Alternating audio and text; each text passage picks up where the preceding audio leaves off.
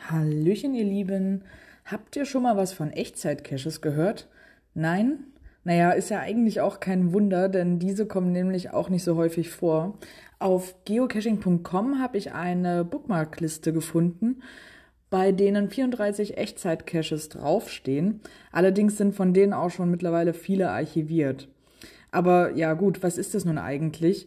Also bei einem Echtzeit-Cache spielt die Zeit eine entscheidende Rolle bei der Lösung. Üblicherweise gibt es für eine oder mehrere Aufgaben nur ein bestimmtes Zeitfenster, innerhalb dessen man die Aufgabe oder die Aufgaben lösen kann bzw. muss.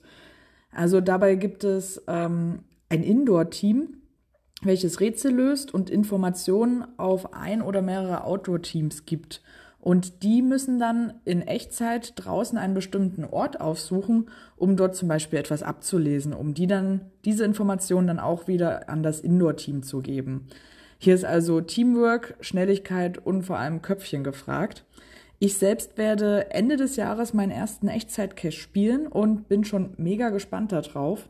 Wenn ihr euch ebenfalls für das Thema interessiert, dann könnt ihr mal beim Saarfuchs auf den Blog schauen.